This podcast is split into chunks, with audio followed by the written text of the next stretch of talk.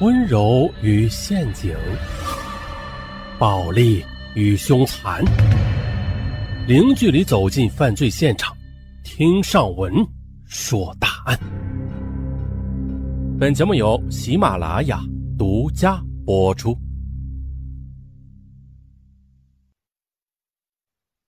二零一四年七月十三日，北京顺义精密路的绿化带发现了一具男尸。死者是被凶手用钝器击穿了颅骨致死。顺义公安分局刑警展开侦破，很快的便将两名凶犯缉捕归案。可是让人匪夷所思的是，死者与直接凶犯并不认识，也无冤无仇。那这到底是怎么一回事呢？随着审讯的深入，一场爱情阴谋引发的谋杀案浮出了水面。二零一三年二月，一个名叫黄一的女孩身体突然出现异样，她间歇性的头痛、恶心、呕吐，并且看东西眼里尽是重影。男友陈伟强陪她去北京朝阳医院检查，脑 CT 扫描过后啊，医生告诉他们，黄一患的是颅内动脉瘤，这种病是最凶险的肿瘤之一了，手术风险系数也是相当的高，并且费用超过二十万。黄一双腿一软，跌坐在地。黄一，一九八六年六月出生于山西大同，从陕西一所大学毕业后，在北京朝阳区一家汽车 4S 店做文员。陈伟强大女友一岁，吉林桦甸人，长春一所大学毕业的他，也是北京顺义汽车工业园的工程师。两人恋爱已经将近两年了，感情平稳。可是如今呢？巨额的手术费用、不可控的手术风险、无法预知的脑瘤后遗症等等，这一切仿佛是一把尖刀直刺陈伟强的五脏六腑。这份爱情，他再也看不到光明，到头来自己也许会落得人财两空的可悲结局。二月二十六日，陈伟强含泪告诉黄一：“我爸刚被查出了肝癌。”他现在也在医院等待着手术呢。懂事的黄一劝男友：“嗯，你是独生子，这种时候你父亲最需要你了，你赶紧回老家吧。”傍晚，陈伟强的同事兼铁哥们王健来到医院探望黄一，背着女友，陈伟强向王健诉说着心中的纠结：“小一患脑瘤，我爸得肝癌，真是内外交困呢。他们都需要我，我，我到底该守在谁的身边呢？”王建他是北京人，与陈伟强同龄，毕业于北京的一所大学。此时，仗义的他挺身而出，替陈伟强揽责：“你放心回老家照顾父亲吧，黄姨呢，就先交给我吧。”陈伟强要的就是王建这句话。好兄弟，那就拜托你了。那我最多回吉林半个月。二零一三年三月一日，陈伟强将黄衣托付给王建，辞职后便匆匆的返回了吉林。黄一，她虽然理解男友，但心里还是有个疙瘩的。当天下午，王建来到医院照顾黄一，但是黄一她晚饭是一口也没有吃。可王建他不但是耐心的开导，还想方设法的哄她开心。哎呀，就这样一晃半个月过去了，陈伟强依然没有回来。黄一的心中生出了抹不去的失落。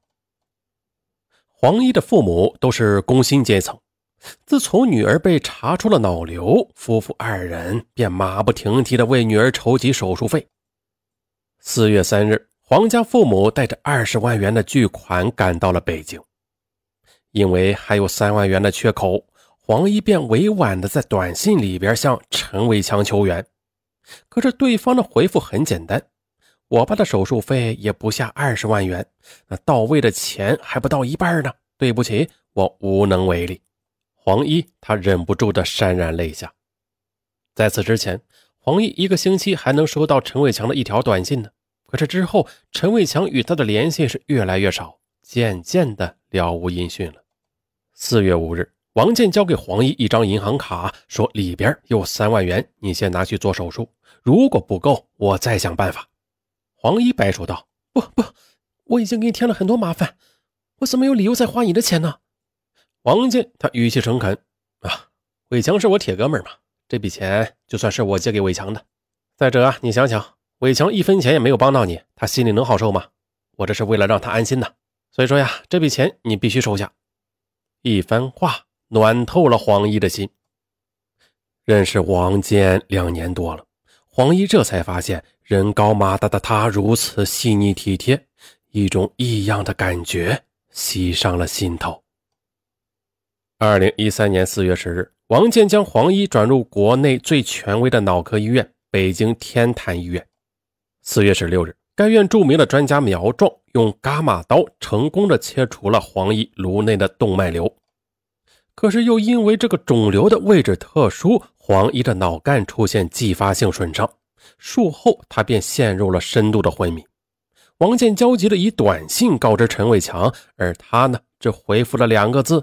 保重。两天之后，专家得出结论了：黄一很可能挺不过这一关，他可能成为植物人。王建小时候学过几年的小提琴，他在征得医生的同意之后，便每天的坐在黄一的病床边，一遍遍的拉着他最喜欢的曲子《因为爱情》。因为爱情不会轻易悲伤。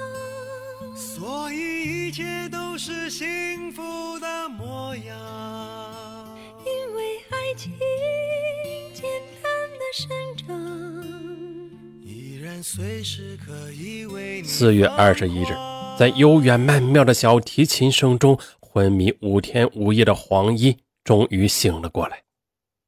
五月下旬，黄一的病情终于得到了控制。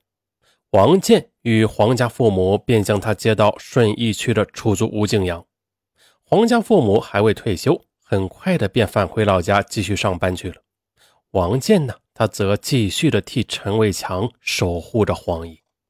此后，王健每天都过来陪着黄姨，督促他按时的服用康复类的药物，并且隔三差五的，王健还下厨给黄姨煲健脑的鱼头汤、乳鸽核桃羹。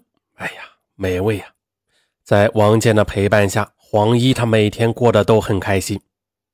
二零一三年九月，黄一身体基本康复。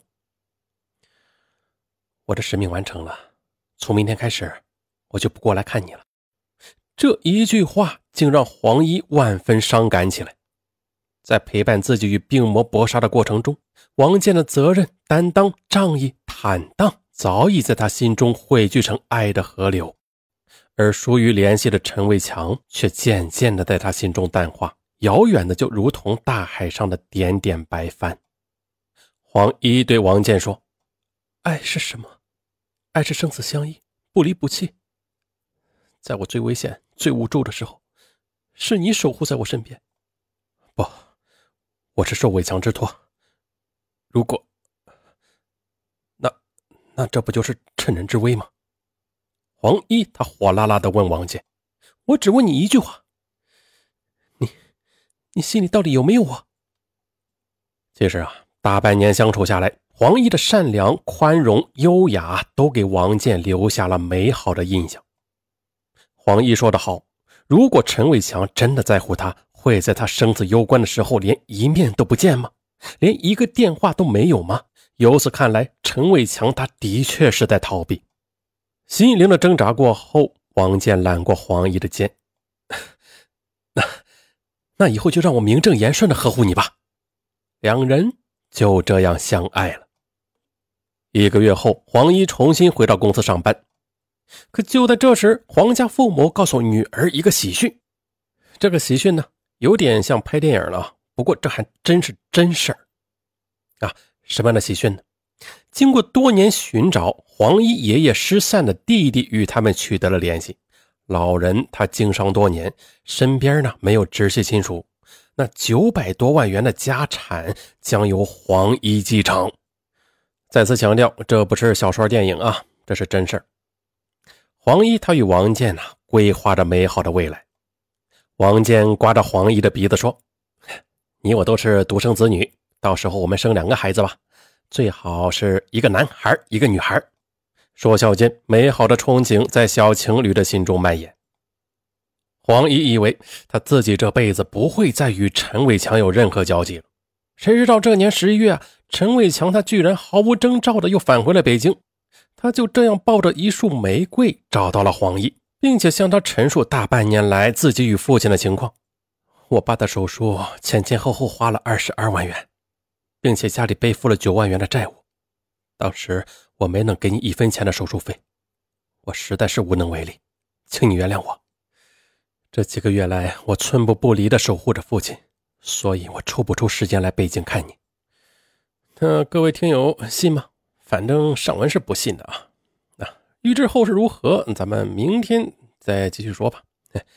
其实今天按理说应该能能说完的啊，但是我在另一个大案专辑里边啊，又说了一个新的案件，所以这个案件就录了一半。哎呀，时间不够用了。那听着不过瘾的听友啊，可以点击我的头像进入我的主页，然后往上一滑，哎，你就看到另一个大案专辑里面的节目呢，同样是相当的丰富。好，咱们明天再续。